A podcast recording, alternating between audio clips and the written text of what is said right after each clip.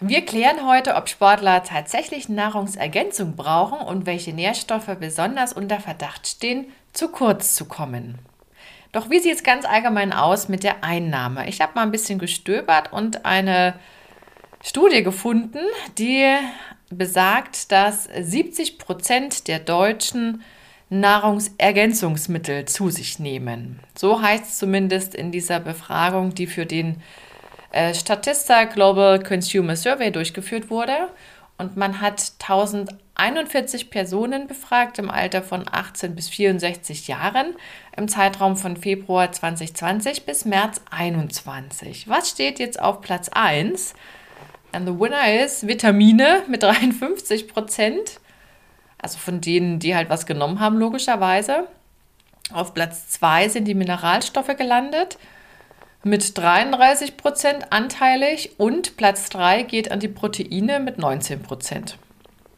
Weiter geht es dann noch mit Kräutern und Kräuterprodukten, gefolgt von pflanzlichen Ergänzungsmitteln, sogenannten Botanicals. Vielleicht hast du davon auch schon mal was gehört.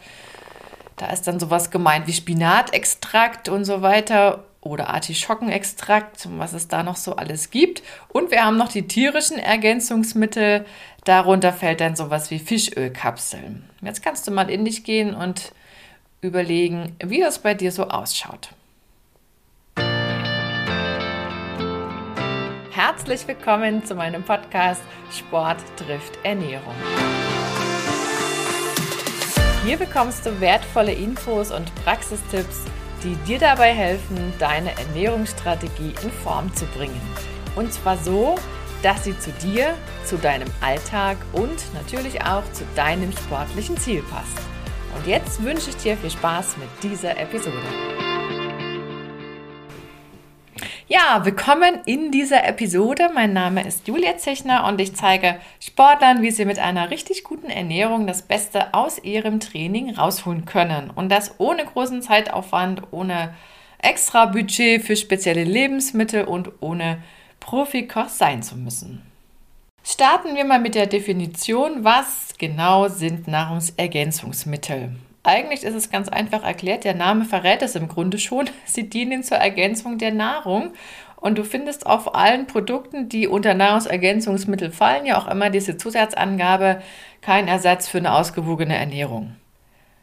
Und die klassische Darreichungsform sind ja Tabletten, Kapseln, Pulver.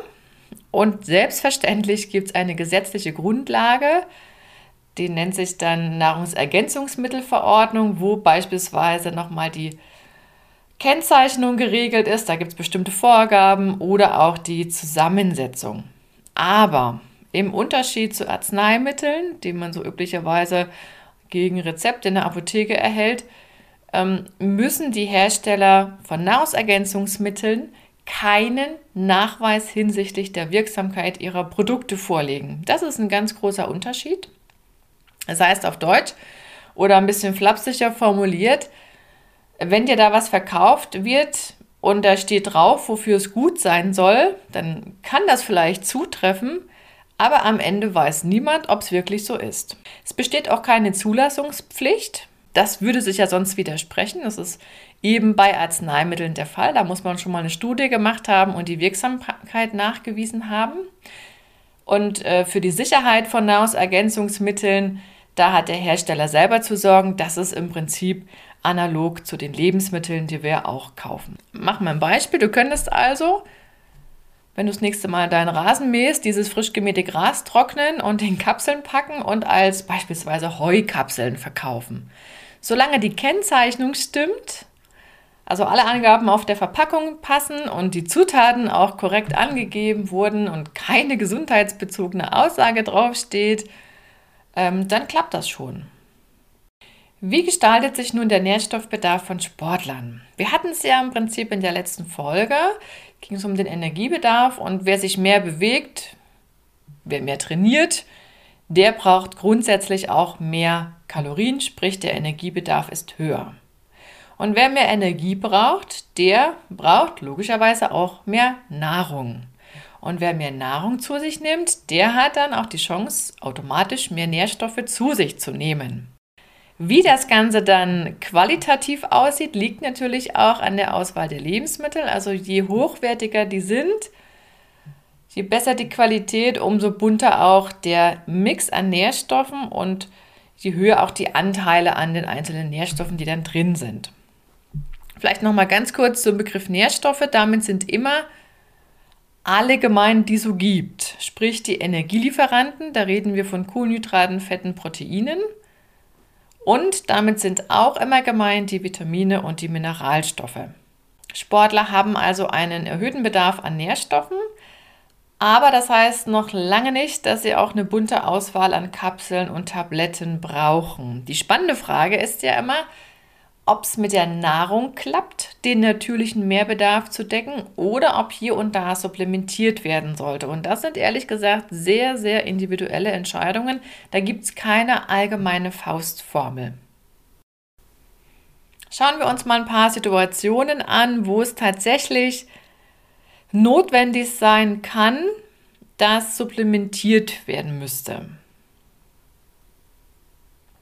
Und zwar gibt es gesundheitliche Einschränkungen. Das kann manchmal auch mit einem Organ zusammenhängen, beispielsweise der Darm, der nicht richtig funktioniert oder wo die Nährstoffaufnahme nicht ordentlich funktioniert. Das gibt es. Dann muss man sozusagen mehr anbieten, dass am Ende wenigstens das im Blut landet, was man so braucht. Dann gibt es auch ähm, unter Sportlern diejenigen, die diverse Unverträglichkeiten haben. Damit sind ja auch immer Intoleranzen und Lebensmittelallergien gemeint. Und dann ist man durchaus gezwungen, bestimmte Lebensmittel oder gar Lebensmittelgruppen wegzulassen. Und da kann es dann schon dazu führen, dass auch mal ja, meistens sind es eher die Mikronährstoffe, die dann über lang oder kurz fehlen könnten. Muss man aber immer noch mal nachprüfen. Dann haben wir den Punkt Reduktionsdiät. Wer also wirklich eine ja, ziemlich nennenswerte Menge an Kalorien einsparen will und muss, je nachdem, weil er vielleicht weniger Körperfett ähm, haben will, dann ist ja mit dem Einsparen an Energie wieder eine Reduktion von Nahrung verknüpft oder verbunden. Und weniger Nahrung würde ja auch bedeuten weniger Nährstoffangebot. Und wenn ich das Spielchen relativ lange spiele, dann kann es eben sein, dass ich irgendwann an die Grenze komme und merke, dass ich auch mit einer super guten Lebensmittelauswahl einfach meinen Bedarf nicht decke. Und dann wäre das so ein typischer Fall, wo man mal über eine Supplementierung nachdenken könnte.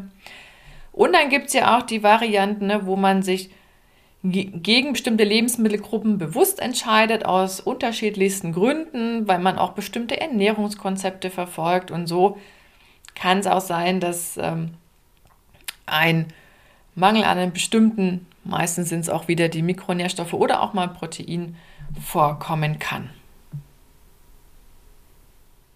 Oder der Mehrbedarf ist von einem ganz bestimmten Spurenelement, äh, beispielsweise Eisen, aufgrund einer sportlichen Aktivität, gerade im Ausdauersport, so stark erhöht, dass man es nicht schafft zu decken. Das betrifft ja dann auch eher Frauen,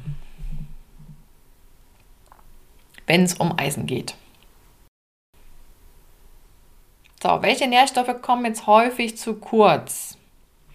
Das ist wirklich nur mal so ein ganz grober Überblick. Ähm, was am Ende auch ja, das Ergebnis ist von diversen Ernährungserhebungen. Und was wir wissen ist, dass Vitamin D bei ja, über 80 Prozent der Deutschen im Prinzip zu kurz kommt, egal ob die jetzt Sport treiben oder nicht. Das liegt schlichtweg daran, dass unsere Eigensyntheseleistung nicht das schafft, was sie schaffen müsste.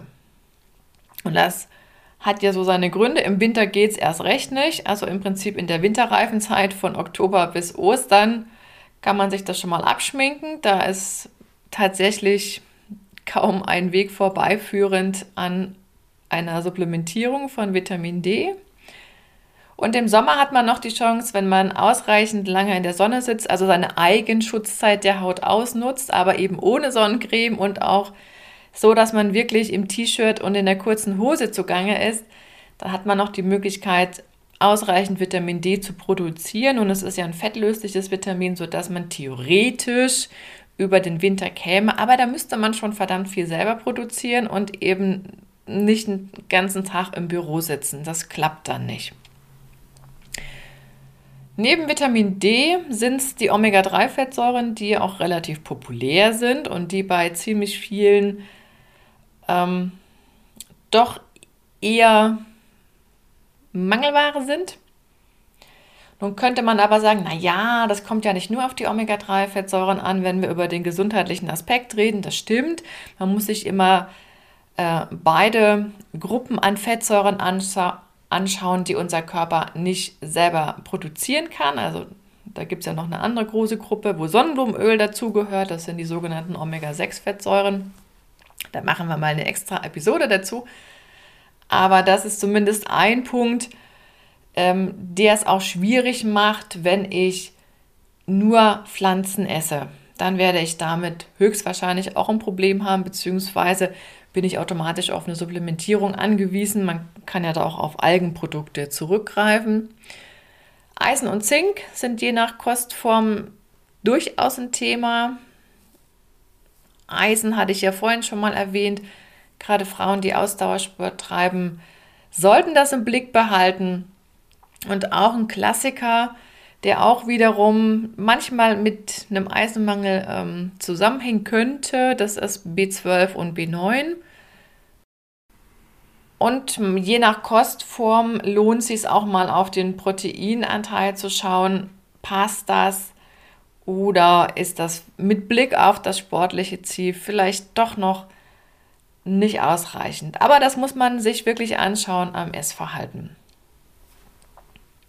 Das, was die Deutschen häufig schlucken, ist übrigens das, was beworben wird. Also du kannst dir mal den Spaß machen und einfach mal verfolgen, welche Nahrungsergänzungsmittel so in der Werbung angepriesen werden. Und das sind dann, man staune, auch die ähm, Produkte, die häufig oder am häufigsten konsumiert werden.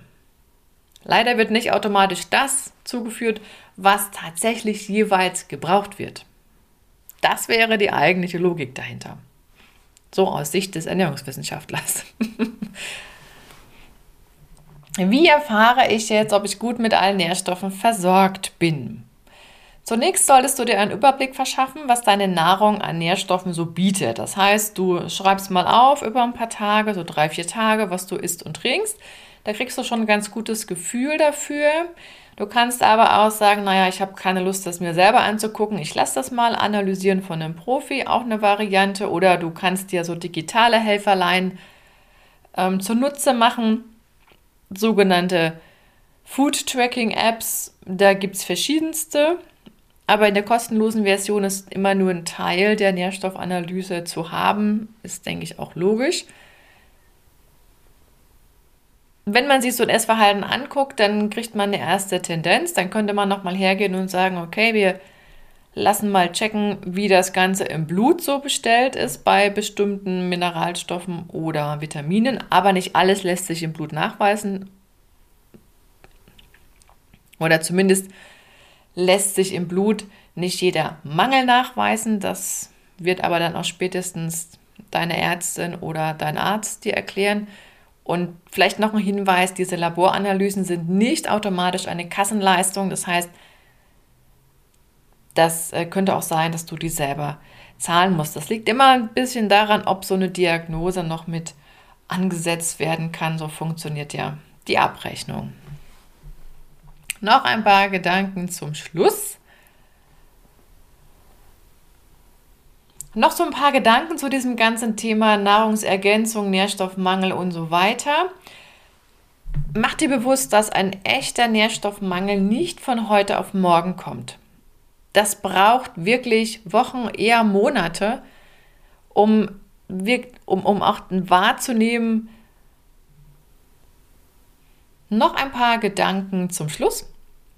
Ein echter Nährstoffmangel entsteht nicht von heute auf morgen da musst du schon über einen längeren Zeitraum, also da reden wir von mehreren Wochen und eher mehreren Monaten, wirklich von einem Nährstoff zu wenig aufgenommen haben. Und es ist übrigens auch nicht nötig, jeden Tag, das soll für jeden Nährstoff zu schaffen, also was in diesen allgemeinen Empfehlungen steht für jeden Nährstoff.